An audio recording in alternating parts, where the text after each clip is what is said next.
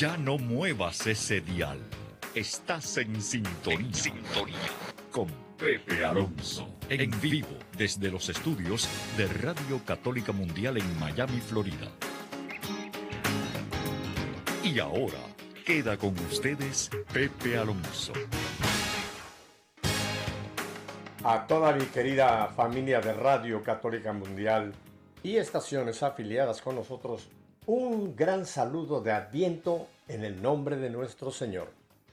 Bueno, sin más preámbulos, vámonos a viajar rápidamente al estado de la estrella solitaria, Texas, aquí en los Estados Unidos, donde tengo el gustazo de tener nuevamente con nosotros a mi querida Lucibon Rim y esta vez acompañada de su media naranja de Tomás, así que tenemos al matrimonio este día. Bienvenido Tomás y Lucibor nuevamente aquí a Radio Católica Mundial. Un placer, muchísimas gracias. por tenernos. Felices. Qué bueno, qué bueno. Así que ya con, con, la gente sabe que están los dos, va a ser un programa muy, muy, muy rico. Eh, Lucibor y Tomás, ¿qué tal si para ponernos en este, en este ambiente que es este tiempo de adviento, tiempo de reflexión, tiempo de prepararnos, etcétera, lo hacemos con un canto que tiene un nombre muy singular, Nana de Adviento. ¿Les parece? Vamos. Muy bien. Bueno, pues adelante, Nana de Adviento.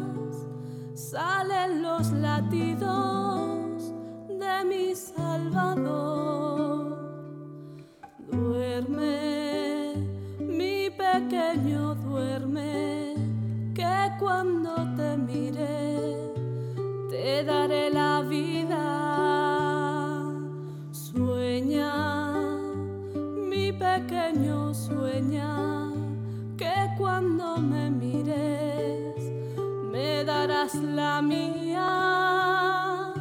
Niño, eres la locura del Dios de la ternura que da su corazón.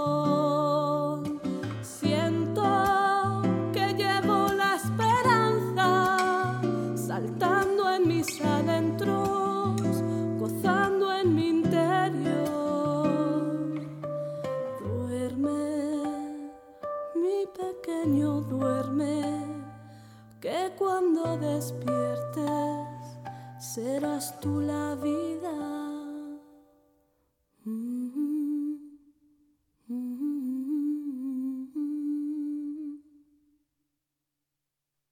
Qué belleza de bellancico, de canto de adviento. Eh, es María, María cantándole a ese bebé que tiene en su vientre. Eh, nunca lo había escuchado, Tomás y Lucibón. ¿Ustedes lo habían escuchado, este canto, Nana? No, jamás, Pepe, pero sí me transportó. me transportó, qué belleza. Fíjate que nunca, nunca me había puesto a pensar en eso. Como mamita María seguramente también le cantaba a su niñito Jesús. Ajá. Ay, Ajá. Ajá. Sí, bellísimo, bellísimo. Ajá, este tema de Adviento. Bueno, pues hay que dar gracias a nuestra querida productora Katia Baliño, que fue quien lo seleccionó. Así que lindo canto de Adviento. Y mira, ya que estamos hablando de María, porque este canto pues se supone que es María cantándole a ese bebito, ¿verdad? Estamos en una semana muy mariana, claro, noviembre es muy mariano en muchos sentidos, eh, tuvimos la, gran solemnidad de, la Inmaculada Concepción, pero esta semana en, México y en muchísimas partes también fuera de México pues fue otra vez la gran celebración, la gran solemnidad de Nuestra Señora de Guadalupe, patrona de México, emperatriz de América y de Filipinas. Qué hermosa eh, fue esta, esta semana, ¿verdad? Con ahí, Guadalupe nuevamente, volviendo con aquellas palabras, no estoy aquí que soy tu madre, etcétera. Qué, qué lindo, ¿verdad? ¿Qué, ¿Cómo la vivieron en Texas, eh, la celebración de Guadalupe? Porque Texas es territorio mexicano. Se lo tenemos alquilado a los americanos, pero realmente es territorio nuestro. Sí, sí, pues aquí en todas partes, en todas las parroquias, ¿verdad? Sobre todo esa, esa comunidad latina, hispana, es, es como la fiesta de las fiestas para nuestra madre. Entonces, ves uh, los bailes, mariachi, mariachi la solemnidad, eh, no, no, no, no, no, no, definitivamente eh, los, los chiquitos disfrazados, las niñitas disfrazadas de María, los niñitos disfrazados de San Juan Dieguito, llevándole flores, eh, verdaderamente se, se, te erizaba la piel de, de, ver todas estas todas estas muestras de amor que, que de verdad a la gente le nace de las entrañas amarla, amarla con locura. Fíjate que tenemos otras advocaciones. En, ¿Perdón? En su, día, claro. Ajá. Eh, digo que hay otras advocaciones marianas muy importantes, como es Fátima, como es Lourdes, pero yo creo que de todas las advocaciones marianas, la que se celebra en una forma muy especial es Guadalupe, porque el pueblo latino específicamente es, es, muy, es muy alegre y sabe cómo realmente hacer una gran fiesta, pero una no fiesta de pachanga, sino una fiesta alrededor de nuestra Santa Madre, la Virgen de Guadalupe, ¿no? Que, por cierto, gracias a esa bendita imagen, a ese códice, porque es un códice el que está ahí eh, todavía en la tilma después de 492 años, es que entró propiamente el Evangelio a toda América. Sabemos que los españoles llegaron con ellos, pues los, los franciscanos, eh, los monjes que venían a evangelizar, pero venían con la mentalidad europea. Y aunque trataron de empezar una evangelización específicamente lo que hoy día llamamos México, sabemos que no habían tenido mucho éxito. Había conversos, sí, pero una gran mayoría no entendía eh, la mentalidad europea con que se le quería mostrar esa religión del otro lado del mar, ¿no? Y Dios permitió que esa bendita imagen fuera el puente para entre esas dos culturas, la cultura europea con el Evangelio y la cultura, eh, digamos, de nuestras tribus americanas, se fusionaran y el Evangelio corriera. Fíjate que hay un documento de, creo que es del obispo Fray Juan de Zumárraga, que dicen que creo que en, ocho, en siete años fueron casi 8 millones de conversos. Ahí fue el arranque de la evangelización para toda América a partir de esa gran eh, pues, eh, maravilla que Dios obró de enviarnos a su madre con el mensaje del Cristo por el que se vive. Qué lindo, ¿verdad? Absolutamente. Y fíjate cómo Pepe, eh, nuestra madre, pudiéndosele haber aparecido, sobre todo en esa época, ese, ese digamos, ese autoridad moral que tenían los españoles y demás, se le aparece a un laico, al que pareciera el, el, más insignificante, como él mismo se presentaba, y como ella con todo el amor del mundo le dice que ella se le pudo haber eh, pedido ese favor aparecido a quien ella hubiera querido, pero era importantísimo que fuera él. Entonces, el, el papel de los laicos y el papel, el, el, la virtud de la humildad, eh, nos tiene que caer el 20 de, de que hace la diferencia y que los laicos necesitamos salir a dar la buena nueva. Necesitamos llevar esa esperanza de Cristo a través de María. Es un enorme compromiso que tenemos, sobre todo como iglesia militante, nuestra iglesia doméstica. Entonces, pues vayamos renovando, renovando nuestra consagración a ella, renovando nuestro amor, renovando eh, nuestro fiat, porque no es otra cosa, nuestro fiat a Jesús a través de María. Y, sobre todo este evento guadalupano, pues, empezando por la imagen que, repito, es un códice que donde los indígenas podían captar que sus dioses eran dioses falsos y que el verdadero Dios es quien estaba en el vientre de esta reina que se les presentaba. Fíjate que lo que tú mencionas es importante, porque Juan Diego, una vez que ocurre ya este evento guadalupano, esa entrega de la tilma, él ya no vuelve a, su, a su casa. El obispo le pide que se quede y por 17 años Juan Diego a ese momento ya era viudo. Su esposa Marina ya había partido, que había sido también bautizada. Él vivía con su tío Juan Bernardino. Y el obispo le pide que se quede, eh, él que se quede ahí para, para pues, ser como el custodio de, la tilma. Y según nos narra eh, pues, eh, toda la historia, parece que por los siguientes 17 años, Juan Diego tenía en ese momento 54 años cuando tiene este encuentro con la Virgen. Y él partió a los, después de 17 años de estar pues día con día, con día, con día, abriendo ese primer santuario, esa capillita después que se hizo la primera gran iglesia, etc. Juan Diego fue un evangelizador porque él les explicaba a, su gente, a nuestros indígenas, todos los símbolos que estaban en, la tilma y, entendían realmente cómo a través de esa imagen ahí venía pues la, llamada a entregar su vida, ya no más sacrificios humanos, ya no más víctimas para calmar a esos dioses falsos, sino el verdadero Dios ya venía y el único sacrificio lo había dado ya en esa cruz. Y hubo una conversión tremenda. Así que qué bueno que mencionaste esto, Lucibón y Tomás, porque efectivamente nosotros tenemos que ser otros San Diegos de seguir llevando a Cristo, especialmente en nuestros ambientes, ¿verdad? Absolutamente. Absolutamente. Fíjate que, que eh, también para Tomás y para mí, para mi familia, obviamente, Día de San Juan Diego, pues también tomó, digamos que, otro aroma, porque es el día que nació nuestra nieta. Entonces, bueno, la presencia de la Virgen de ah. Guadalupe y de San Juan Dieguito, o sea, ¿qué, o sea, ¿de qué otra manera nos hace sentir su amor y su Oye, San Juan Diego es el 9 de diciembre, son unos días 9 anteriores. De diciembre, exactamente, el 9 de diciembre. Eh, nuestra nieta estaba lista para nacer el 8 y nació poquitito después del de, el 8, nació el 9. Entonces, bueno, ahí está nuestra madre y San Juan Dieguito. Ay, qué bueno, qué bueno. Pues sí, yo creo que Guadalupe, oye, yo lo digo siempre hasta el cansancio, Guadalupe no solamente para los mexicanos, es para todo católico. Y mira que hay devoción a la Virgen de Guadalupe en países lejísimos. Y yo tengo entendido que en Japón los católicos japoneses le tienen una gran veneración en Corea del Sur, en fin, en otros países que pensábamos que qué tiene que ver ahí la Virgen de Guadalupe. Hay muchos católicos que también la han adoptado como, como es ella, ¿no? No estoy yo aquí que soy tu madre, no te tengo en mi regazo.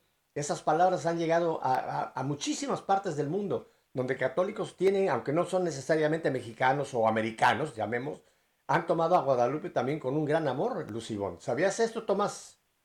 Sí, claro, no, no, es una es un amor muy puro, muy, uh, ahora sí que literalmente se, se, se, el calor, como tú bien lo decías, hispano, el calor, uh, la alegría y con cómo se vive el amor uh, en nuestra cultura es muy abierto, muy ahora sí que caluroso y eso llega pues a muchísimos corazones de igual forma porque se lo ven representado, lo ven en, en la imagen de nuestra Santísima Madre Guadalupe y, y, es palpable y por eso también es tan atractivo, ¿no? Así es. Fíjate que una hermana mía, yo tengo tres hermanas que viven allá en Ciudad de México, una de ellas hablé con ella hace un par de días y me dice que la cifra que les dieron es que entre el día 11 y el 12 hubo más de 3 millones de almas que pasaron por la Basílica de Guadalupe. Eso sin contar todas las innumerables procesiones que vinieron los días anteriores, el 10, el 9, el 8, el 7, en fin, todo, todo diciembre y parte de noviembre, que muchas, eh, muchas peregrinaciones vienen de, de pueblos lejanos caminando y hasta que llegan a la basílica. Pero entre el 11, digamos ya para las mañanitas y el 12, se calcula que fueron más de 3 millones de almas las que pasaron a darle ese saludo a nuestra madre. Qué, qué, qué hermosísimo, ¿verdad? Qué devoción y, sobre todo el saber de que muchas de estas gentes quizás eh, hacen un sacrificio enorme para llegar a la basílica, pero tienen que ir, tienen que ir a felicitar a mamita. Qué hermosísima esta devoción a Nuestra Señora de Guadalupe. Ustedes me supongo que tienen en la casa una Virgen de Guadalupe, ¿verdad? Por supuesto. Por supuesto, es la eh, En México, y eso tú lo sabes, Lucibor y Tomás, en México no hay casa donde no haya una imagen. Incluso uno que se llame ateo tiene una imagen de la Virgen de Guadalupe. En una cantina está la Virgen de Guadalupe. En donde usted quiera, ahí está la Virgen de Guadalupe, una imagen de la Virgen de Guadalupe. Es un fenómeno extraordinario esa devoción que se le tiene particularmente a esta pues a esta bendita ah, imagen o esta bendita eh, regalo del cielo, Nuestra Señora de Guadalupe. bueno, pues... Belleza. Vamos a seguir adelante porque estamos a casi la mitad, un poquito ya más de este tiempo de Adviento. Estamos por terminar la tercera, segunda semana. Dentro de dos días tendremos ya ahí la tercera semana de Adviento. Estamos ya caminando hacia esa gran solemnidad de la natividad, del nacimiento. El Verbo se hizo carne y vino a habitar entre nosotros. Lucibón y Tomás, ¿cómo las personas, aunque estamos todavía con dos semanas por delante, pudieran aprovechar y vivir este tiempo de Adviento en familia? ¿Qué, qué, qué riqueza le podemos traer a nuestras familias dentro de este tiempo tan hermoso, este tiempo de preparación para el natalicio, para Jesús que vino, Jesús que volverá y Jesús que viene con nosotros en, el momento presente? ¿Qué les recomendarían ustedes a las familias para todavía sacarle mucho jugo a lo que nos queda de Adviento, Tomás y Lucibón? Mira, eh, es un, es un tiempo, bendita nuestra Santa Madre Iglesia tan sabia, cómo nos está regalando este tiempo litúrgico. Es un tiempo de conversión, de oración, de espera, ventum, es justo eso, el que viene, el que espera. Y, y, y es, es, un trabajo de adentro hacia afuera. Es, tristemente, tristemente, el mundo nos está vendiendo todo lo contrario, que hay que vivir esa neurosis colectiva de regalos Claro, mm. decoración de la casa de Navidad, claro, eso es muy lindo, pero al final del día, Pepe, al final del día son como lo que le llaman son los accidentes, eso no es lo importante, entonces es un buen momento, un buen momento. Yo lo que hago es como dividir las, en, bueno, obviamente en esas cuatro semanas, pero cada semana ir dividiendo en algo que quiero trabajar y entonces es comenzar con, con esa limpieza, limpieza, de, insisto, de adentro para afuera, vivir la pureza, la virtud de la pureza, del perdón, vivir la rectitud de intención, eh, asear, es eso, asear nuestro interior con ese espíritu vigilante, porque ¿quién viene? Ese que se anonadó, ese que se hizo nada, es limpiar, limpiar de mi interior todo aquello que no nos esté permitiendo vislumbrar claramente esta magnificencia, lo que Dios ha obrado en ti y en mí, de verdad es, eh, a ver, como prestar atención a lo que verdaderamente nos hace crecer en el amor y lo que no, ámonos a la basura. ¿Y, y qué se va a la basura, Pepe? Los rencores, los odios. Por eso es importantísimo hacer, eh, comenzando, nunca es tarde, ¿eh? un buen examen de conciencia. Mira, Pepe, esto es una buena, es una época de gracias, de gracias, que papá Dios si siempre nos da gracias, bueno, hoy está al dos por uno o al mil por uno, porque es lo que más le interesa. Saquen de sus corazones aquello, aquello que guácatelas de perro, como dice, porque yo quiero ser el rey. Entonces, es una buena época, Pepe, para hacer un examen de conciencia general y una confesión general, general de toda tu vida, de toda tu vida, ¿sí? Háganlo, háganlo y van a ver cómo el alma se siente suelta, libre, porque aquello que ocupa tu corazón que no sea Dios, le quita espacio para que Dios ocupe ese lugar. Entonces, vamos a hacerle espacio a Él. Me parece una gran sugerencia. en esta época me, me recuerda eh, cuando mis hijos están eh, pequeños, están chiquitos, eh, nos ah, reuníamos los domingos, uh, cada domingo, los cuatro anteriores, a, a, prender la vela de la corona de Ambiendo que correspondía y, y, hacíamos una reflexión con referencia al día y a lo que venía.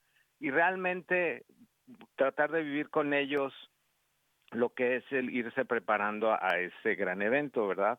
Ese gran día y tratar de enfocarse a qué realmente significa, es darnos la oportunidad de realmente servir, de buscar como vivir realmente el amor de, Jesús, de Cristo, de, nuestra madre, de, vivir realmente el amor como es, que es buscar, como siempre lo hablamos, de buscar el bien del otro. Y es de donde viene todo esto de los regalos, es siempre estar buscando ver cómo ah, alegrarle la vida a nuestros semejantes, pero también no nada más a través de regalos, sino de acciones, de sacrificios, de oportunidades de realmente servir y poder vivir de, de, de, ese amor que Dios nos da y pasarlo a nuestros semejantes, a nuestra esposa, a nuestros hijos, a nuestros amigos, a las personas con las que más convivimos, pero también aquellas que de otra manera no tienen acceso a que a que puedan eh, tener a familiares o amigos cercanos a ellos, ¿verdad? Buscarlos en,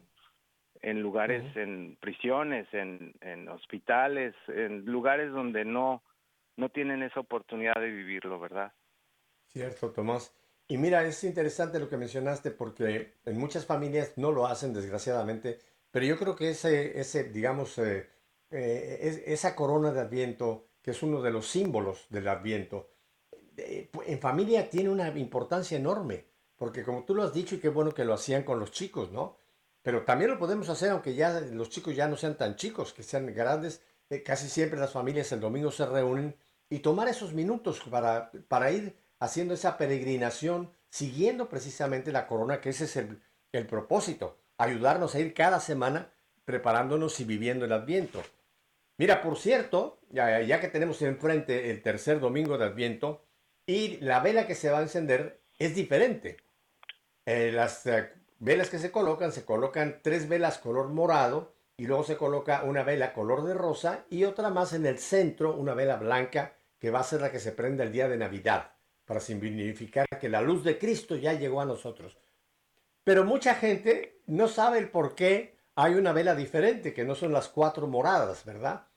Una vez me decía una persona, me decía, Pepe, yo creo que al padre se le acabaron las velas moradas y le agarró por ahí una rosada y la colocó ahí. Digo, no, no, no, no, no, no, no fue porque no le quedaron ya moradas. Es que el tercer domingo de Adviento, que es el próximo, es el domingo que le llamamos el domingo Gaudete, que quiere decir alegría. Por eso cambia el color y se nos presenta esta vela rosada, porque dentro de esta peregrinación que vamos llevando, hay un momento en que este, nos tenemos que eh, poner alegres de saber que ya estamos cerca, que ya está cerca esa gran solemnidad, que estamos ya en el camino de, volver a recordar que Cristo vino, que Cristo volverá y que Cristo viene. Y es por eso que está ahí ese color rosa que es alegre. Y yo creo que es un buen tiempo este tercer domingo, Lucibón y Tomás, de volver a, pedir esa, eh, yo creo, ese, ese regalo del Espíritu de que es la alegría, que no, es la alegría de las pachangas y de las fiestas y del alcohol y del relajo, no, no, no, no, la alegría del Señor. Mira, quisiera yo leer un texto que es interesante, ya que mencionamos alegría, que está en la carta de San Pablo, capítulo 4, versículo 4. Apúntelo, porque esto viene muy en propósito con este próximo domingo. Filipenses 4, versículo 4. Fíjate lo que nos dice aquí el apóstol. Tengan siempre la alegría del Señor lo repito, estén alegres. ¿Qué te parece, Lucibón, este texto? Fíjate que no es una sugerencia.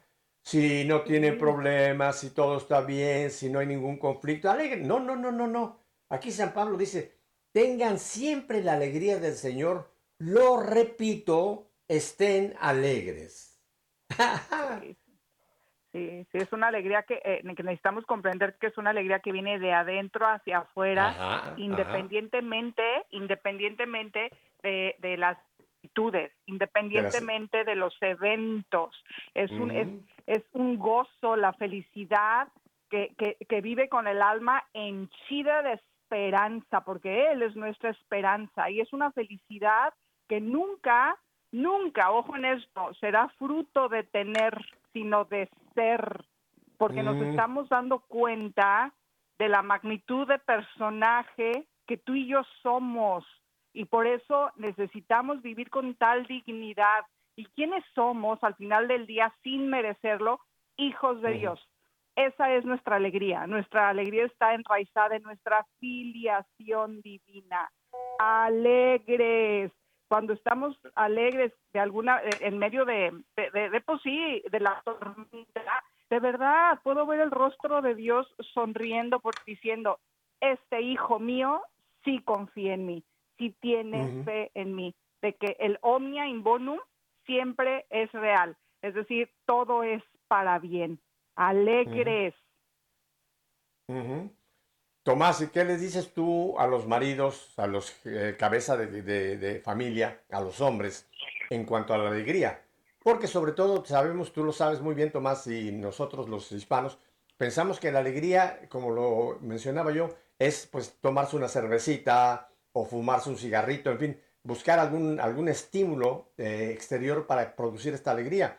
Pero como que los hombres no somos muy dados a pensar en una alegría como Lucibón la describió, ¿no? Una alegría de tipo espiritual, que no está basada en las circunstancias, sino está basada en nuestra relación con el Señor. ¿Qué le recomendarías tú a esos maridos que con cara de vinagre que no piensa que la alegría es cosa de hombres, sino es cosa de mujeres y que hay que ser muy macho y nada de qué alegría ni qué alegría, si no es con un tequila? ¿Qué les dirías?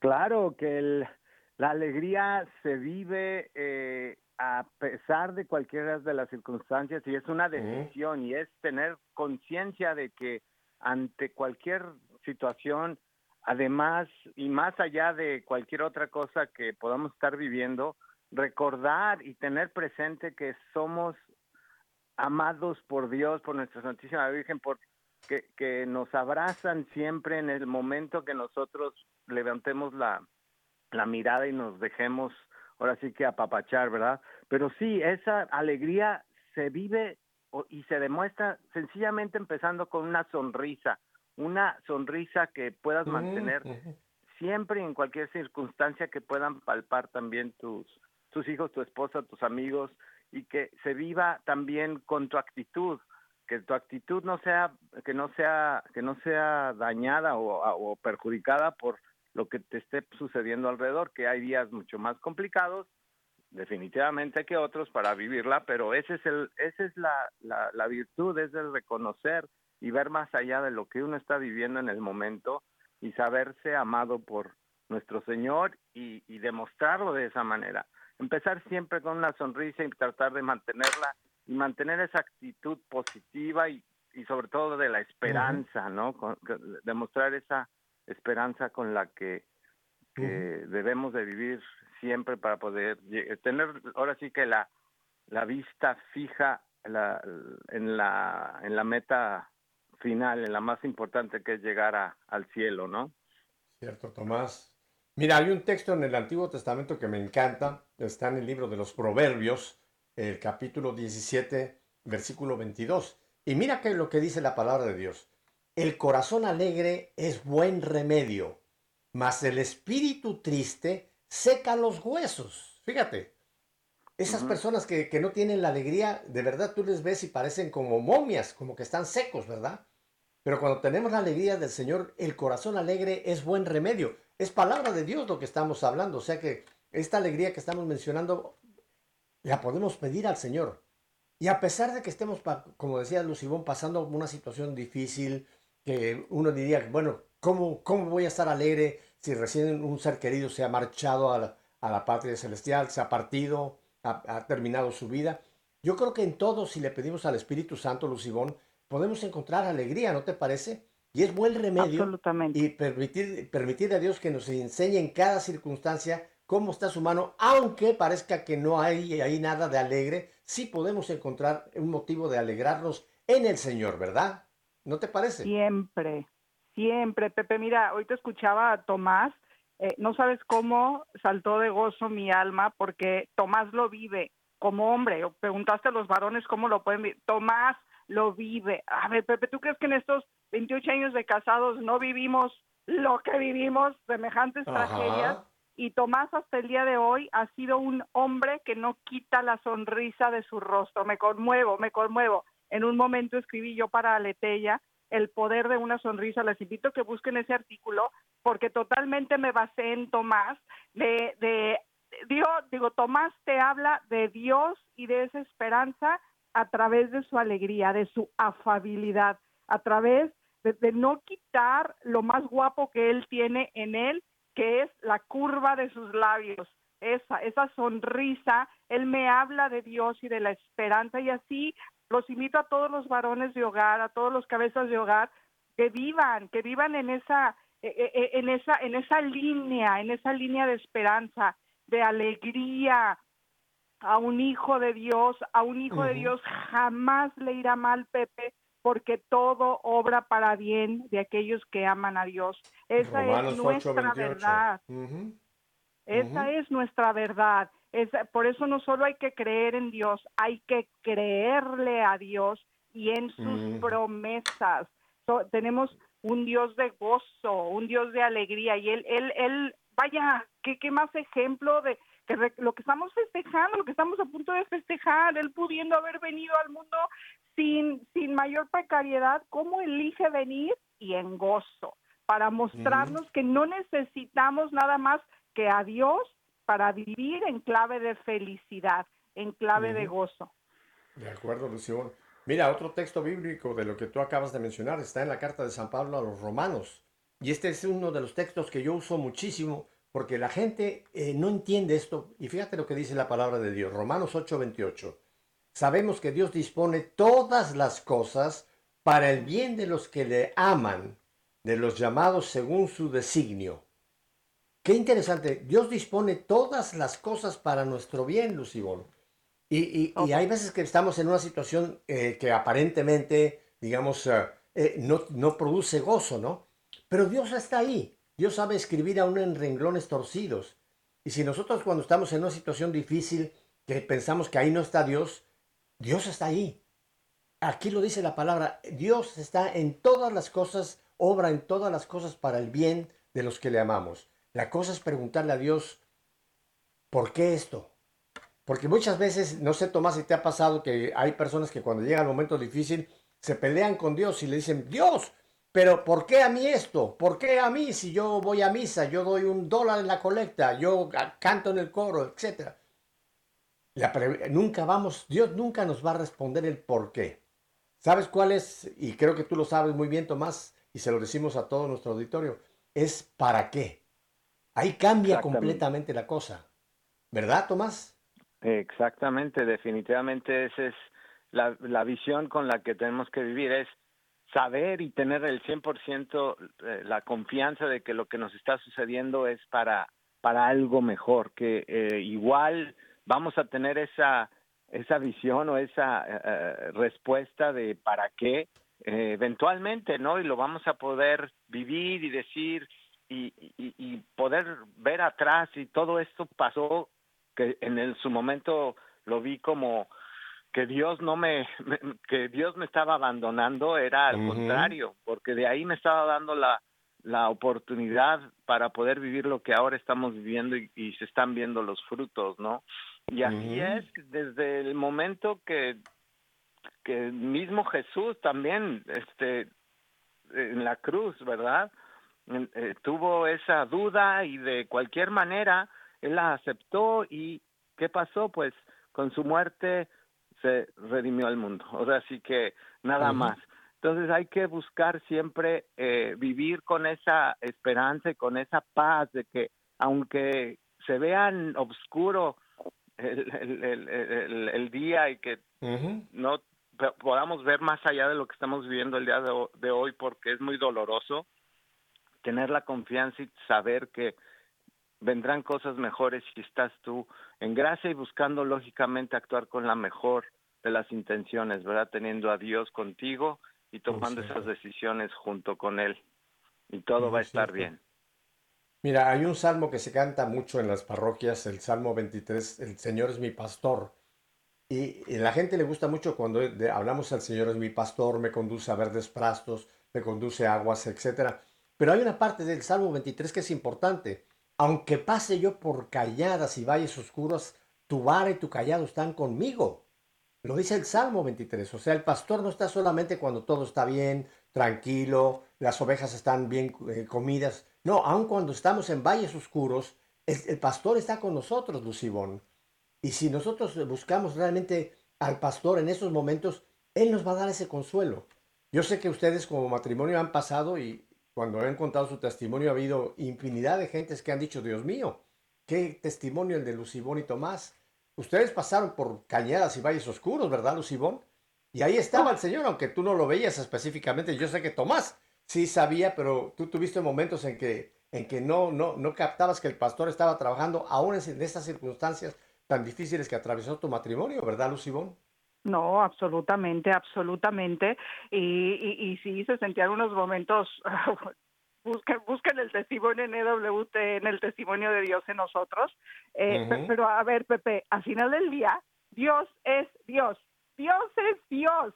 y, y, a, y, a, su manera y a la manera en que él sabía que yo lo podía comprender, él se hacía presente y esa luz interior, que la luz de, vivir en estado de gracia sobrenatural, que yo me aferraba por apagarlo, él hacía todo y de todo con la ayuda de su madre para mantenerme una mechita encendida y que por, que por ahí él se, él, él se siguiera metiendo. Él, él, papá Dios nos creó para Él. Esa es la verdadera felicidad, no como la que nos vende el mundo.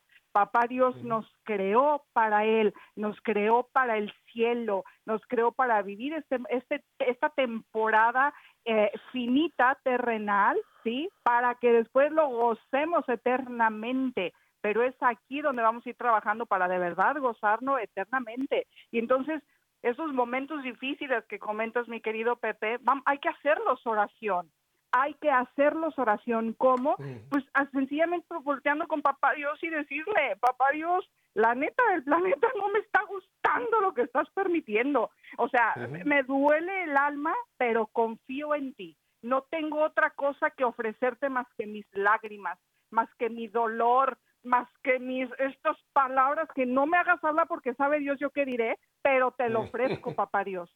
Y papá Dios todo lo transforma, Pepe. Él sabe de lo que está, pues él nos creó, él sabe nuestra debilidad, él sabe y, él espera que volvemos como muchas veces hasta como niños, eh, no digo que reneguemos, pero bueno, voy a usar esa palabra, como niños renegados de, ay, no se vale, y enojados y los brazos cruzados para chiquearnos, para darnos la palmarita en la espalda de hijito, todo está bien, vas en mis brazos, vas conmigo, conmigo nada malo te va a suceder, pero hay que confiar en eso. Entonces, cuando vivimos con esa certeza, Pepe, la dinámica de la vida cambia, porque por muy feos que sean los resultados o por muy distintos que sean los resultados a los que uno pensaba, vive con esa certeza de que detrás hubo oración, de que detrás hubo entrega a la voluntad de Dios, de que detrás hubo abandono a, la voluntad de Dios, entonces se vive un gozo muy diferente.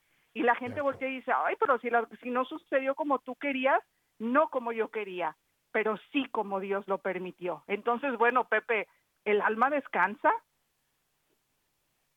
Mira, eh, ustedes han criado hijos, yo también, y como padres y madres, Sabemos que ha habido momentos en que hemos tenido que corregir a los hijos por amor.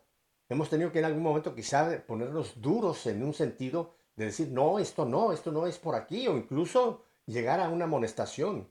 Ya ves lo que dice la carta a los hebreos, a quien ama Dios corrige. Y ese, esa corrección a veces es, es dolorosa. Cuando nosotros como padres tenemos que corregir a un hijo o a una hija, nos, nos cuesta, ¿verdad? Estamos en cierta forma también sufriendo, pero tenemos que hacerlo. ¿Qué más nuestro Dios? Él que nos ama al punto que dio su Hijo, pero Él quiere lo mejor para nosotros. Así que esa corrección es una muestra de amor, pero tenemos que captar que en todas las cosas, aunque lo que no nos parece que Dios esté, ahí está Dios con nosotros. Qué, qué, qué importante es esto que estamos hablando, ¿verdad? Más en este tiempo de Adviento, que tú ya lo mencionaste, Lucibón, este tiempo en que los comercios, la televisión, la radio, las tiendas, nos están bombardeando con el, consumismo, ¿no? Compra, compra, compra, regalos, hay que dar regalos. Y, como que perdemos la onda de este tiempo, que tú ya lo dijiste, un tiempo hermoso de preparación, como lo es Cuaresma, para llevarnos a la pasión, muerte y resurrección del Señor. Ahora estamos caminando para llegar a recordar que Cristo vino, que Cristo volverá y que Cristo viene continuamente con nosotros, especialmente en los sacramentos. Yo quisiera pedirte, Tomás y Lucibón, ya que estamos a un paso de la Navidad, ¿qué, qué, qué consejos les darían a las familias para el 24, Nochebuena, y el 25, vivirlo en familia y después Navidad? Ah, porque ojo, no sé si en Texas pasa, pero aquí en Miami pasa que hay muchas gentes que el 26 ya sacaron el arbolito fuera de la casa, ya lo tiraron. Navidad se acabó el 25 para muchos. Señores, Navidad comienza el 24 en la tarde, la víspera de Navidad, litúrgicamente, y va hasta el bautismo del Señor. Ese es el tiempo de Navidad. Pero hay gente que te quita, ya quitó el Belén, ya tiró el arbolito, porque después del 25 se van a preparar para la pachanga del 31. Ya Navidad ya pasó, y no es así. ¿Cómo podemos vivir Navidad en familia, Lucibón y Tomás? ¿Quieres decir mi amor? Adelante. Fíjate, eh, las damas primero, no, no, él, él es cortés, ya sabes, los mexicanos decimos, adelante, te digo con mucha cortesía. Ladies first, damas primero. Yo les voy, a, les voy a compartir lo que, lo que ya tenemos muchos años como tradición haciendo en, en nuestra familia y es, es procurar, no digo que siempre lo compramos, pero sí procurar eh, vamos, vámonos con la, con la parte muy humanoide, procurar no, no darnos regalos, pero hemos hecho una cosa muy linda que, que se queda para siempre, que es regalarnos tarjetas escritas con, con, nuestra mano, una tarjeta a cada uno, entonces estamos regalando como 10 tarjetas cada uno, ¿no? Eh, recordando pues, lo más importante que es el amor que nos tenemos unos con otros. Eh, verdaderamente no, no quitar la mirada, Pepe, de, de, de, ese, Pepe, insisto, de ese que pudiendo haber venido al mundo de otras maneras, ¿sí? Eh, ¿qué, fue lo que eligió para venir, para venir? A ver, la grandeza de Dios escondida en, en, en la humildad y en la sencillez de un pesebre, Pepe, de una gruta sin más lujos que la protección y el cobijo de sus padres. Entonces, vivir, vivir ese, ese momento en armonía es tan triste, Pepe, tan triste que cuántos pleitos no no hay en las familias que porque hubo intercambio y no me gustó lo que me dio hoy o qué barata. Y, entonces vamos vamos perdiendo como la mirada de, de, de dónde es no es momento de derroche, no es momento de tirar la casa por la ventana, es momento de prepararnos. Hay otra cosa, de, de, prepararnos de adentro hacia afuera.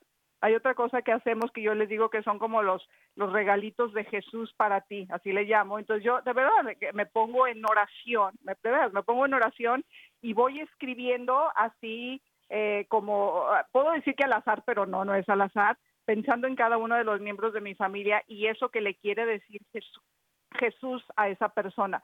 Y es tan mm. increíble porque esos papelitos, Pepe, yo los pongo dentro de una como vasijita en medio de la mesa y cada quien escoge un papelito, ahora sí que al azar, por eso digo que es al azar, pero no, y haz de cuenta que lo que yo pensé, eh, yo no, porque fue el Espíritu Santo, para esa persona es lo que Jesús le quería decir eh, esa noche a, a Tommy, a Patrick, a, mis hijos, ¿no? Entonces, llenarnos, llenarnos de, de, regalos espirituales, Pepe, eso es lo más importante, vivir la, alegría, no es momento, si somos una familia bulera, de bullying, pues no, no es, el, no es el momento, es vivir en el, es vivir en el gozo, en la gratitud, de, de esa, de esa conversión interior, pero de verdad, vivir, vivir el Gabriel con Pache, la alegría y la esperanza, de verdad, y, y mi marido como cabeza de familia es el que nos dirige en todo esto, leer la palabra de Dios, porque la palabra es vida, la palabra es Dios. Entonces, llenarnos, yo insisto en eso, es siempre es de adentro hacia afuera, Pepe, de adentro hacia afuera. Ya lo demás ya es lo de menos, que no caigamos en esa neurosis colectiva por el amor de Dios. Lo de los regalos es lo menos importante, por no decir no tiene nada de importancia. Muy importante esto. Y qué, linda esta, esta tradición que has establecido, ¿verdad? De poner esos papelitos y después dejar que, pues eso, que, que el Espíritu Santo sea el que le dé a través de ese papelito el mensaje. Qué lindo esto, ¿verdad? Mira, tengo la fecha de cuándo será el bautizo del Señor en el calendario litúrgico. Va a ser el 7 de enero. O sea que Navidad no termina el 25, principia el 25, pero va hasta el 7 de enero, que será en el próximo año, el día en que caiga el bautizo del Señor. Tiempo de Navidad. Tiempo de Navidad. Eh, yo creo que también es un tiempo, ¿qué te parece, Tomás? en que, en que visitemos a, a, otras gentes con las que quizás hace tiempo que no compartimos, ¿no? Que, que sea un tiempo de, de, gozo, un tiempo de familiaridad, un tiempo de, de solidaridad. Eh, ¿Cuánta gente hay que viven solitos? Gente ya mayor que quizás está solito o solita la, la, la, mujer o el hombre. Qué hermoso sería que pudiéramos llegar, llevar un pequeño pastelito, alguna cosa y tener un, ratito de alegría en el tiempo de Navidad, cantar algún villancico que conozcamos ¿No te parece que también es un buen tiempo para llegarle al que, al que está muy triste y, y quizá pues eh, abandonado un poco, Tomás?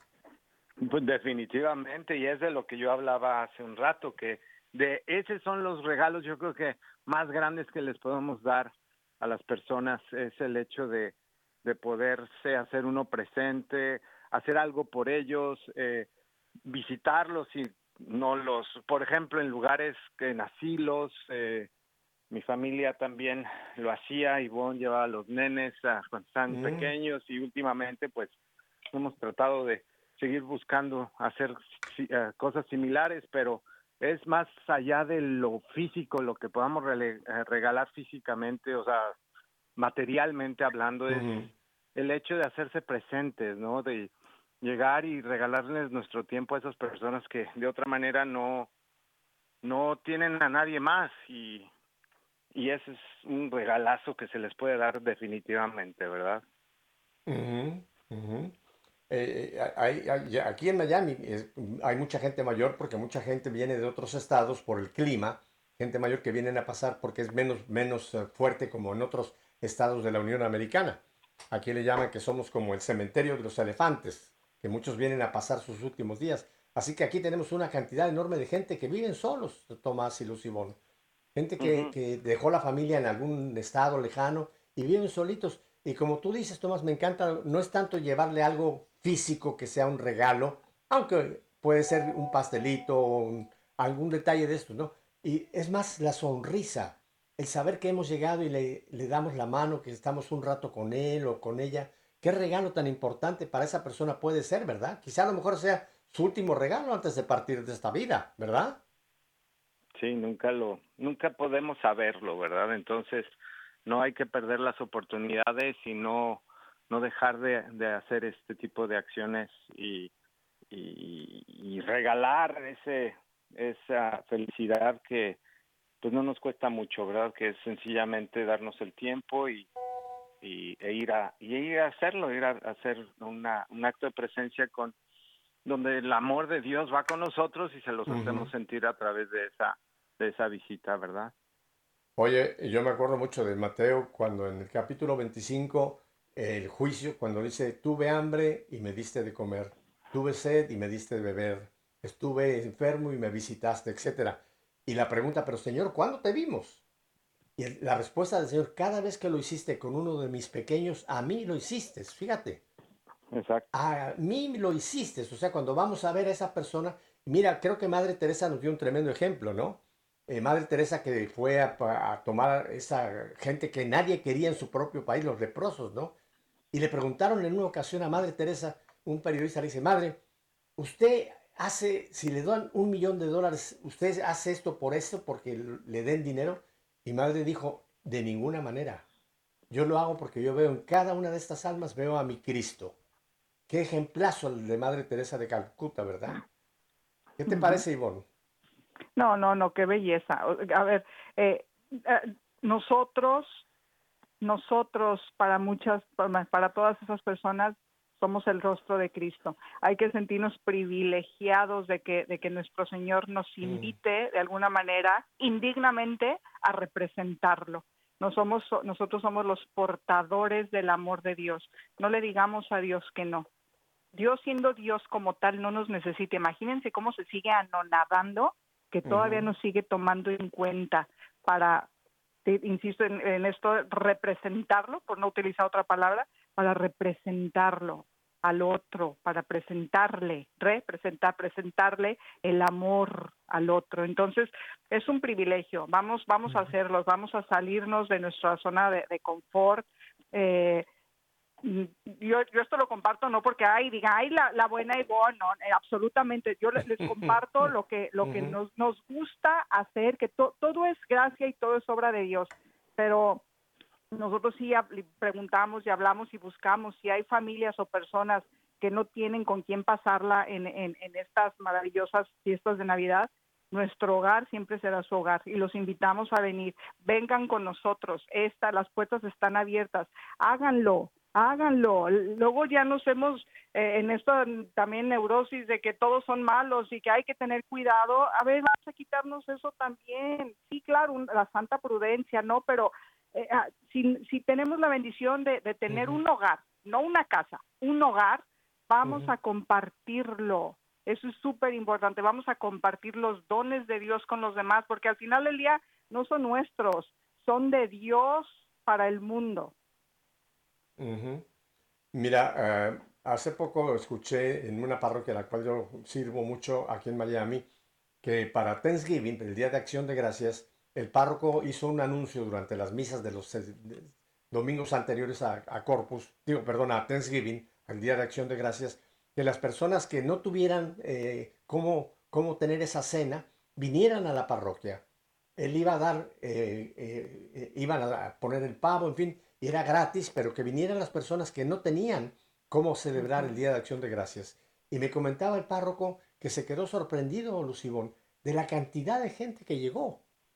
Y, él, él, conoce bien a su parroquia, pero se quedó sorprendido cuánta gente realmente no tenía cómo celebrar ese día tan tradicional aquí en este país, el Día de Acción de Gracias.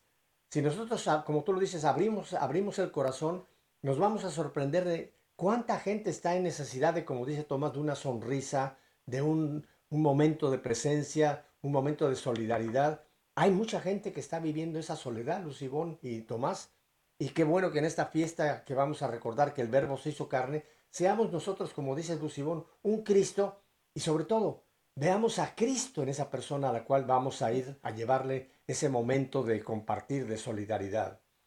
Tomás, el tiempo se nos está yendo. ¿Cuál sería eh, para los esposos, ahora varones, escuchen, qué le dirías a los esposos, cómo ellos como cabeza de familias pueden celebrar a partir del 24 hasta el día 7 el bautizo del Señor ¿Qué puede el, jefe de familia implementar en su hogar, Tomás?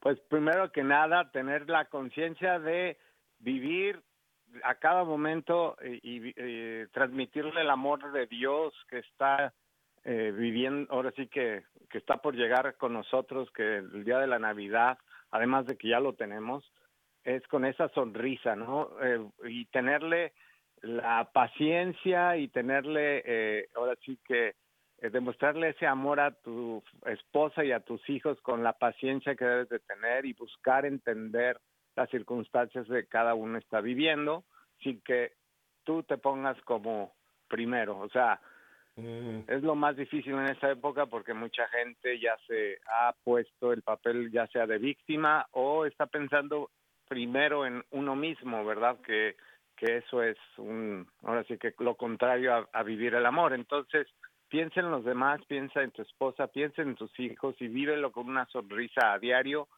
que eso va a darles el mejor regalo que, jamás pudiste haberles dado. Muy buen, muy buen eh, consejo, Tomás. Y yo quisiera, Lucibón, eh, preguntarte a ti, como mujer, ¿qué le dirías a las madres que quizá los hijos están alejados, que no tienen una buena relación con el hijo o la hija, que quizás están incluso peleados. ¿Qué puede una madre, volviendo a Nuestra Señora de Guadalupe, no estoy aquí que soy tu madre, no te tengo entre mis brazos? ¿Qué puede una mamá hacer para tratar de alcanzar a esos hijos que quizá no están cerca o quizá, te repito, están, pues se, ha roto una relación con los, con los papás? ¿Qué les dirías a las esposas? Pues fíjate que, que, digo, si, si humanamente hablando en este momento tus hijos no están tan a tu alcance porque hubo una fractura, Siempre recuerda que tus hijos eternamente estarán al alcance de una oración. Toda la vida habla más a tus hijos de Dios que Dios de tus hijos. si lo dije bien, habla más a Dios. Habla más a Dios de tus hijos. Sí, que tus hijos Dios. Eh, Santa Mónica. o sea, sí, madre mía, a donde mis brazos no lleguen con mis hijos, los tuyos siempre llegarán. Y, y a recordar, hacer, hacer conciencia, a ver, esposas, mamás, eh, hagan conciencia con esta idea, me encantaría que se quedaran, que detrás de todo esto hay del nacimiento del Hijo de Dios, hace una gran enseñanza porque, a ver, el Hijo de Dios pudiendo haber venido al mundo de otras maneras, ojo, eligió un padre y una madre para hacerlo. Entonces, a través de una mujer entró a una familia. Ojo, mujeres, a través de una mujer entró a una familia, una familia que no tenía más riqueza que el amor que había entre papá y mamá vean la importancia de cuidar nuestro amor. Entonces, si Dios, Dios eligió venir y estar en una familia donde durante sus primeros 30 años y eligió nacer de una mujer, imaginemos el valor humano y divino que todo esto tiene. Entonces, mujer, nunca claudiques, nunca, papá y mamá, jamás podemos decir que vamos a tirar la toalla con... Correcto. Bueno, pues el tiempo se nos ha ido, tiempo vuela. Ha sido un gustazo tener a Tomás y a Lucibón. Volveremos a tenerlos en un futuro. Así que gracias Tomás, gracias Lucibón. Y a ustedes, Pues ya saben mi despedida de todos los viernes. Si Dios nos concede una semana más de vida, volveremos el próximo viernes para seguir haciendo esto que hemos hecho hoy, ponernos en sintonía. Hasta entonces, feliz tercer domingo de Adviento.